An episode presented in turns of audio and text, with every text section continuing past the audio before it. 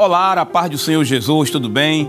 Você que está acompanhando a programação da Rede Brasil de Comunicação, seja muito bem-vindo a mais um programa Teologia Viva. E nesta temporada nós estamos estudando sobre a teologia, ou seja, a doutrina de Deus.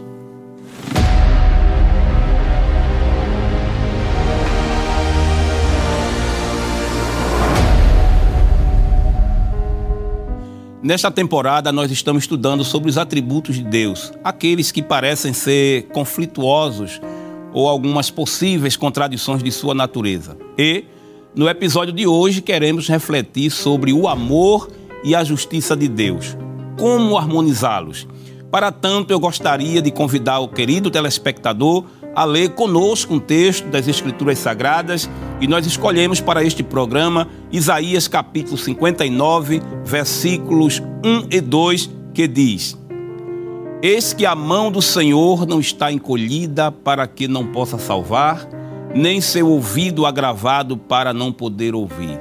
Mas as vossas iniquidades fazem divisão entre vós e o vosso Deus, e os vossos pecados encobrem o seu rosto de vós para que vos não ouça. De certo, querido telespectador, conciliar os atributos opostos, como nós já falamos, né, os atributos opostos de Deus, não é tarefa fácil, mas um olhar cuidadoso nos fará entender como eles se manifestam equilibradamente. Uma das maneiras de facilitar o entendimento da união entre a justiça e o amor de Deus é fortalecendo o argumento de que o seu amor é justo e a sua justiça é amorosa. Eu sei que isso, do ponto de vista humano, é quase impossível, mas quando se refere a Deus, no tratamento com seu povo, é exatamente assim que acontece. Bem, a manifestação mais bela e nobre da união entre a justiça e o amor de Deus foi revelado na cruz. Isso é, na verdade, notório conhecedor, e não precisa nem ser teólogos para que cheguemos a essa conclusão. Ao pecar, o homem tinha a morte como consequência. A Bíblia mostra isso, né? Impetrada pela justiça divina. Portanto, pela perspectiva do amor, Deus o enxerga com carência de ajuda. Isso é claramente manifesto em Isaías 59, 1 e 2, que foi exatamente o texto que nós lemos a, a princípio. Ao dizer que a mão do Senhor não está encolhida para que não possa salvar, nem agravado o seu ouvido para não poder ouvir, o profeta lembra os atos amorosos do Senhor. Portanto, ao completar, mas as vossas iniquidades fazem divisão entre vós e vosso Deus, ele está apontando para traços da justiça divina.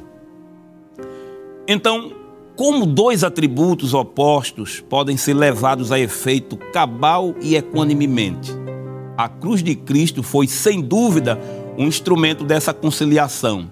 Fragmento da poesia do hino 18, belo hino 18 da nossa harpa cristã, diz assim: Luz divina resplandece, mostra ao triste pecador que na cruz estão unidos a justiça e o amor. É, em Romanos capítulo 1, versículo 17, o apóstolo Paulo disse: Porque nele se descobre a justiça de Deus de fé em fé, como está escrito, mas o justo viverá da fé.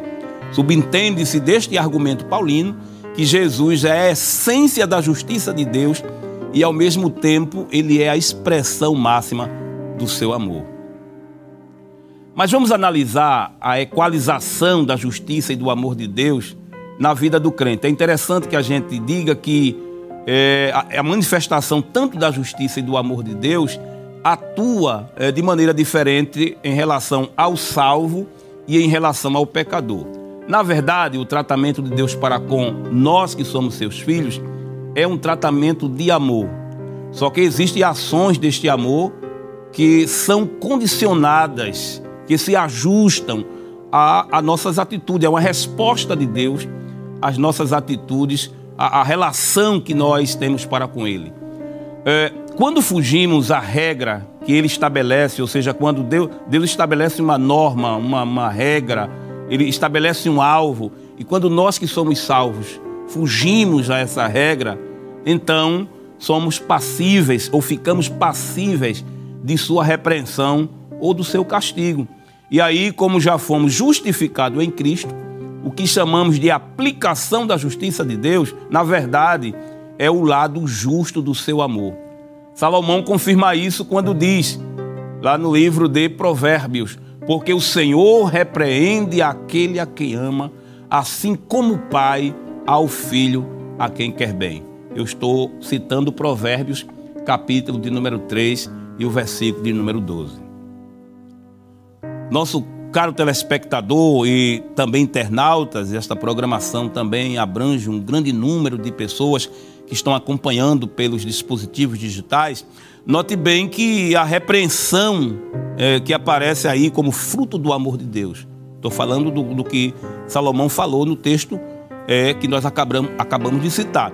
O escritor aos Hebreus, dentro desta mesma perspectiva, fala da disciplina como instrumento que Deus se utiliza para corrigir seus filhos. Ele afirmou: porque o Senhor corrige o que ama e açoita a qualquer que recebe por filho.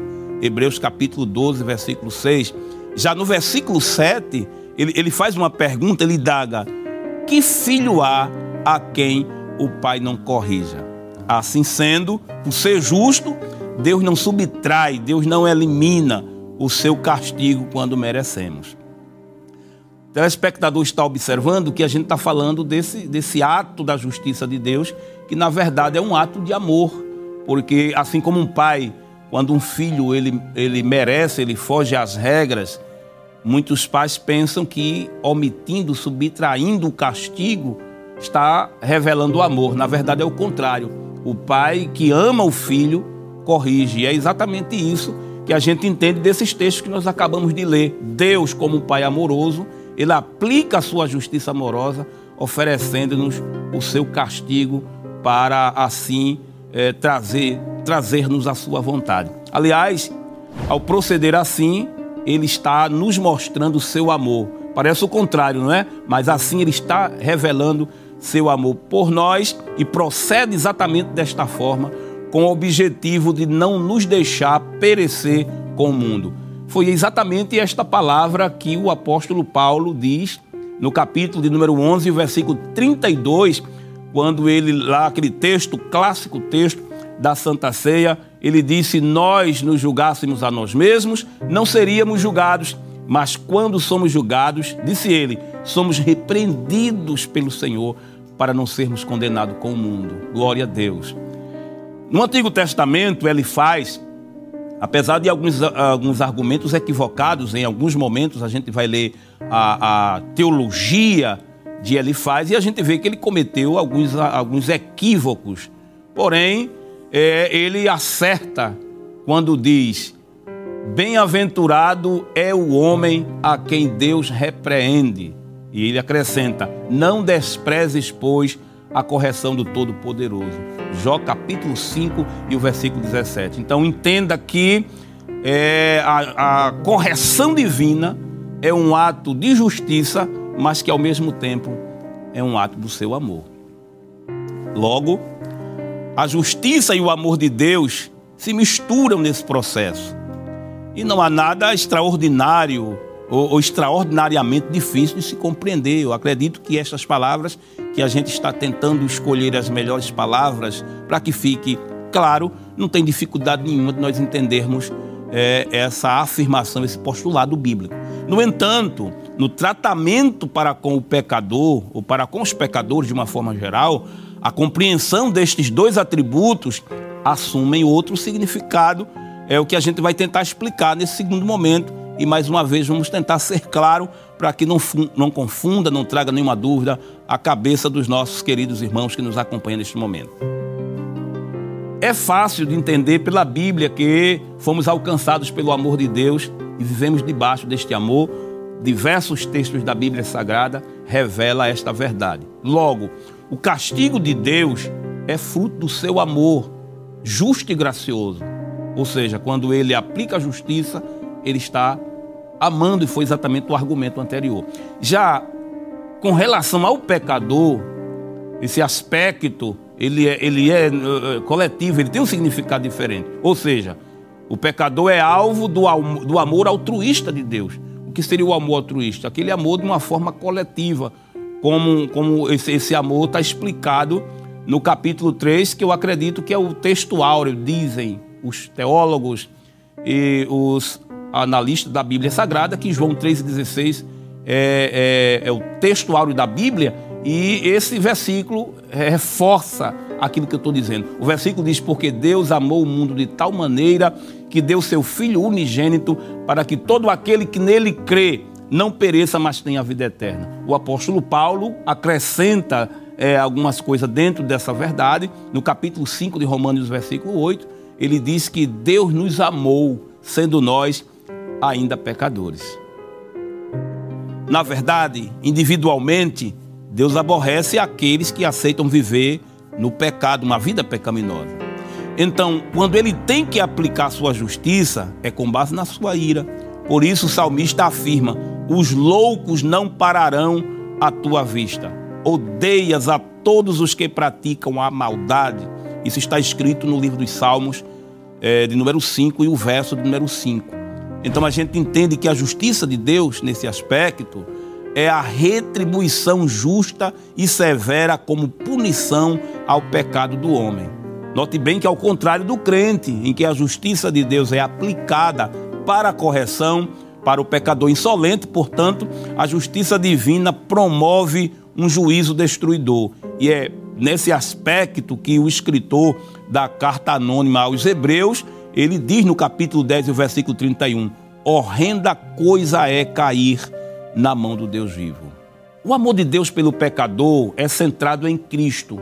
A justiça de Deus também é cristocêntrica. Ou seja, se o pecador rejeitar a Jesus, está rejeitando o produto do amor divino, porque, como já dissemos, a cruz, Cristo é a essência deste amor de Deus. Então, quando o pecador rejeita Cristo, está obviamente rejeitando a expressão máxima do amor de Deus. E o que é que resta para ele então? Resta uma justa retribuição do juízo. Por isso que a missão do Espírito Santo, eu, os irmãos vão lembrar deste texto da Bíblia Sagrada, é convencer o homem de três coisas. Primeiro, o pecador, digo, o Espírito Santo convence o pecador do próprio pecado. E quando a Bíblia diz que o pecador é convencido pelo Espírito Santo dos seus pecados, isso quer dizer que, em primeiro momento, o Espírito Santo mostra ao homem a sua própria condição diante de Deus. Quando o homem ele é convencido do pecado, o Espírito Santo o convence da justiça. Isso quer dizer que depois que o pecador toma conhecimento do seu estado, o Espírito Santo mostra que a solução para esse estado de debilidade está unicamente em Jesus. E isto é convencer, convencer o pecador é, da justiça, porque, como já dito em Romanos 1,17, Jesus é a justiça de Deus. E, por fim, o Espírito Santo convence o pecador do juízo. E o que seria convencer o pecador do juízo? É mostrar que, se a justiça de Deus foi revelada na pessoa de Jesus e o pecador ignorá-la, então resta para ele apenas o castigo eterno. É, essa verdade está no capítulo 16 e o versículo 8 do livro de João, ou da carta, digo, do, do Evangelho de Cristo, escrito pelo apóstolo João. Finalmente, afirmamos que o amor e a justiça de Deus têm também um aspecto escatológico. Bem, seu amor, no caso o amor de Deus, no aspecto extensivo, ele ofertará até o final o escape para o homem. Ou seja, enquanto o homem tem vida, enquanto não encerrar o projeto salvífico aqui na terra, então Deus está sempre oferecendo ao homem a oportunidade de se salvar. E isso é um ato do seu amor. Já a sua justiça garantirá a vida eterna a quem respondeu positivamente o seu amor e graça, e a perdição a todos aqueles que optaram em seguir seus intentos perversos em detrimento daquilo que ele planejou para o homem. Em suma, nós estamos dizendo que se a pessoa responder é, de forma crédula ao projeto de Deus, então o abraçar do este amor vai garantir pela justiça de Deus a vida eterna e o recusar, o rejeitar o projeto de Deus como ato do seu amor, resta para o homem então a vida eterna, ou por que não dizer, uma eternidade sem Deus. É válido concluir dizendo que a justiça ou a imposição da justiça e do amor de Deus, na experiência humana, depende de como o indivíduo se relaciona ou se posiciona ante aquilo que Deus propõe para ele. Então, vamos acrescentar ou vamos sintetizar dizendo: os dois atributos, mesmo parecendo ser opostos, eles se convergem. O amor se aplica com justiça e a justiça se manifesta com amor. No relacionamento com o salvo, é claro, né? Para o pecador, portanto, resumindo aquilo que a gente falou, seu amor é altruísta, ou seja, é universal, e sua justiça é a manifestação de sua ira, efetuando um juízo ao pecado cometido. Então, meu caro telespectador, eu sei que nem sempre é fácil a gente estudar a Bíblia Sagrada tentando entender, conciliando os atributos de Deus, porque, conforme a proposta que nós vemos falando nessa, nessa aula de hoje, eles parecem ser conflituosos. Note bem que a gente leu no capítulo de número 59 do livro de Isaías, versículo 1 Deus está com as mãos estendidas, querendo salvar o pecador, e isto se configura como um ato do amor de Deus. Já no versículo 2, parece que Deus estende a mão, esbarrando, dizendo: Não, o vosso pecado ou os vossos pecados eh, fazem divisão, não podemos conviver assim, e isso fala da justiça. Então, por um lado, o amor quer abraçar o pecador, por outro lado, o amor, digo, a justiça afasta o homem porque ele não é digno de compartilhar da santidade de Deus. E isso nós tentamos deixar claro que só pôde ficar conciliado através da cruz, reafirmando o que diz a letra do, da harpa cristã, que na cruz o amor e a justiça de Deus encontraram um ponto de convergência. E aí ficou claro, convido a você a acompanhar os demais episódios, nós estaremos tratando outros assuntos dentro dessa perspectiva, dentro desta visão de aparentes conflitos. É, é, claro que muitas, muitos textos da Bíblia, a Bíblia não contém contradição, a Bíblia não contém erro, mas a interpretação, os erros são sempre da interpretação de alguém que é desprovido dos conhecimentos homiléticos, hermenêuticos, dos originais, acaba criando algum conflito ou alguma confusão e acreditando que existem erros na palavra de Deus. Então, o objetivo do Teologia Viva, dentro desta temporada, é oferecer uma clara compreensão desses possíveis conflitos quando se tratam dos atributos de Deus. Nós queremos, neste momento, fazer uma oração por você que até aqui esteve acompanhando a programação e certamente continuará ligado na programação da Rede Brasil de Comunicação, que tem ofertado diversos programas abençoados, instrutivos. E nós queremos orar para que a bênção de Deus continue com a sua vida. Se você está gostando né, dos temas abordados e ainda não procurou a instituição da nossa igreja, é aproveitar também o momento. Tem a Estiadeb, que é um, uma instituição da nossa igreja voltada para a preparação de obreiros, para trazer uma conciliação, apontar caminhos para a compreensão da santa e gloriosa palavra de Deus.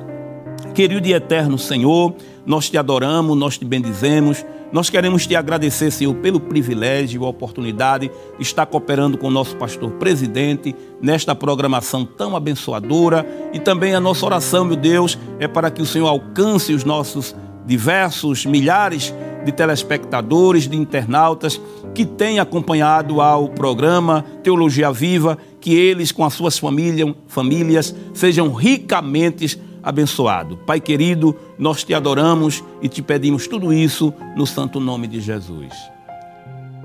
Que a graça do Senhor Jesus, o amor de Deus, o nosso Pai, que as consolações do Santo Espírito Santo sejam com todos os nossos queridos irmãos, desde agora e para sempre.